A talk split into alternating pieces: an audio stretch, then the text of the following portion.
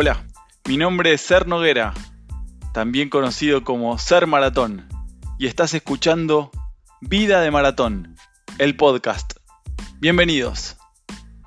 Hola a todos, bienvenidos sean a una nueva emisión de Vida de Maratón, el podcast, comenzando a desandar lo que será nuestro capítulo número 14 kilómetro 13 de este recorrido, de esta maratón imaginaria que vamos desandando cada vez que desarrollamos algún tópico o ponemos algún tema sobre la mesa en este programa. Y en el día de hoy el kilómetro que nos toca es el número 13, como les decía, llamado apuesta. ¿Apuesta por qué? Vamos a retomar el hilo de lo que veníamos hablando en el capítulo anterior, aquel que salió allá por el mes de agosto de 2022. Estoy grabando esto sobre principios del mes de noviembre para ponerte en contexto por si lo escuchás en algún otro momento, que es lo lindo que tiene este formato de podcast, poder escucharlo en cualquier momento y que sea temporal y más allá de que voy a contar lo que me sucedió, lo que fui atravesando en los últimos 3, 4 meses, esto te puede haber pasado o te puede llegar a pasar en cualquier otro momento, así que está bueno dejar este tema sobre la mesa y empezar a conversar del mismo, pero antes quiero recordarte que este proyecto Vida de Maratón se incluye dentro del proyecto Ser Maratón, que es mucho más integral, así que podés seguirme en las redes sociales, buscarme en Instagram, soy arroba Ser Maratón, también estoy en Twitter y en Facebook como Ser Maratón 42. Todos los registros audiovisuales de lo que tenga que ver con lo que vaya nombrando en este episodio y lo que fui nombrando en los anteriores, lo encontrás en YouTube, youtube.com barra Ser Maratón. También estamos por TikTok, así que ya sabes, todos los canales dispuestos para que conozcas el proyecto, la propuesta y puedas interactuar conmigo a través de esos canales. Volviendo a lo que nos toca en el día de hoy, este kilómetro 13 que les decía se llama apuesta. La apuesta comenzó luego de la maratón de Barcelona. A los 15 días después de, ese fallido, ese fracaso. Me di dos semanas de descanso, un poco para parar la pelota y poder ver el panorama con un poco más de distancia, otro poco para descansar porque también había sometido al cuerpo a un desgaste muy grande, sobre todo cuando empezó a suceder eso de que no podía tirar de ninguna manera, no había nada que me hiciera avanzar, estaba como bloqueado a partir del 27, 28,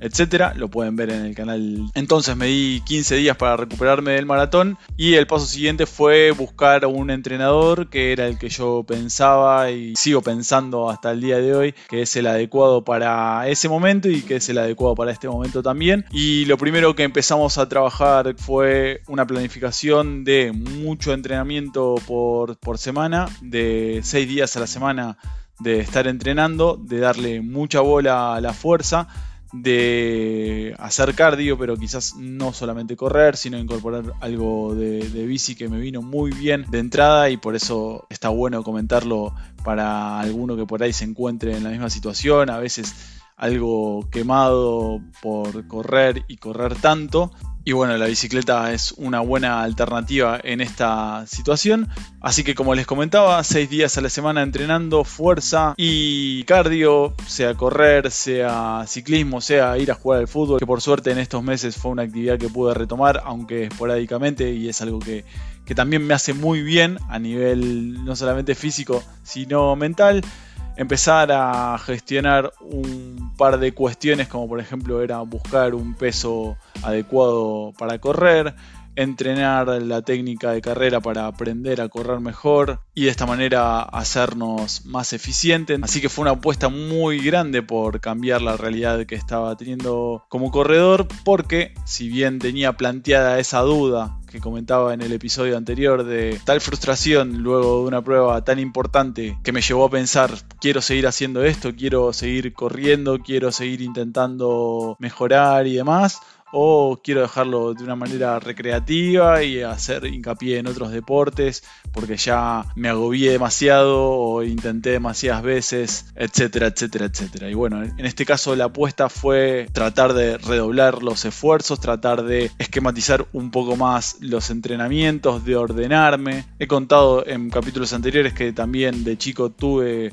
problemas de alimentación, de subidas y bajadas de peso bastante importantes, de más, menos 20 kilos para arriba, para abajo varias veces durante el final de la adolescencia, principio de la juventud, 18, 20, 22 años, y con la, con la vida sedentaria que llevaba, cómo se, se dificultaba poder controlar esas cuestiones. Entonces, trabajando con Lucas, empezamos a, planificar. Yo le comenté que tenía la maratón de Valencia como un objetivo hacia finales de año. Él me comentó que no le parecía que fuera el objetivo el que tuviera que encarar en ese momento, sino que él veía que debería hacer más hincapié en carreras de distancia más corta, entonces empezamos a laburar un poco las dos cosas a la vez. Yo tenía Valencia como objetivo y entre ceja y ceja, pero haciendo mucho caso a, la receta del profe para tratar de, hacer las cosas bien y después intentar de manera paralela si iba mejorando la técnica de carrera, me iba poniendo más eficiente a la hora de correr, más liviano, más fuerte, ver si podía entrenar en paralelo la preparación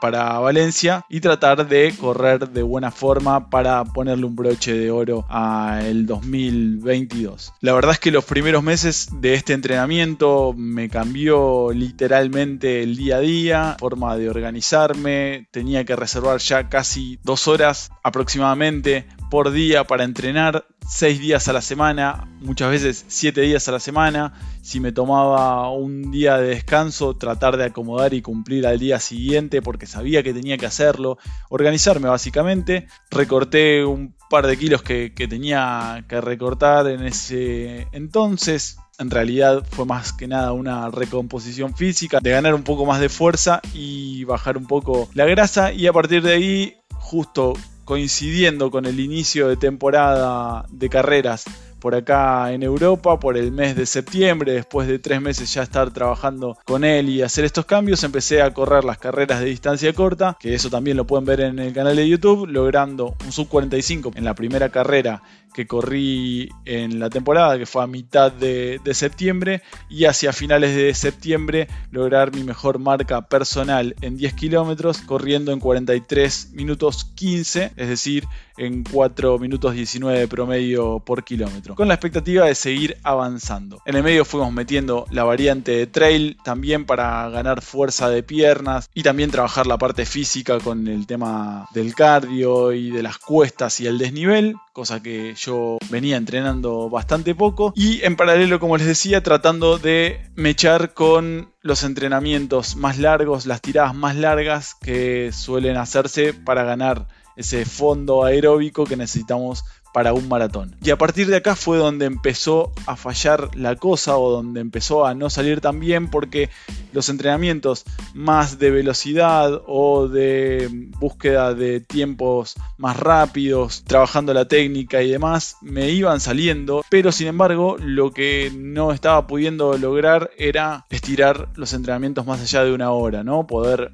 fondear, hacer la tirada larga, entrenar con frecuencia más baja a un ritmo más lento. No me empezaron a salir esos entrenamientos y eso encendió la alarma que hizo que pusiera en duda por primera vez mi participación en la maratón de Valencia. Pero básicamente lo que quería contar un poco era la apuesta a la cual me había abierto a partir del fracaso, como la respuesta por lo menos que encontré a mano y que más me cuadró en ese momento fue redoblar justamente los esfuerzos en vez de tirarme para atrás y decir todo salió mal y castigarme, etcétera, buscarle la vuelta, tratar de ajustar cuestiones que veía desajustadas. Y en esa búsqueda todavía estamos, en esa apuesta, estoy en el camino, estoy en proceso, como quien dice, aprendiendo y también tropezando con las piedras que van apareciendo, pero tratando de volver a reincorporarnos y seguir en carrera. Sigue habiendo cosas por ajustar, por mejorar. Hay cuestiones a nivel emocional que también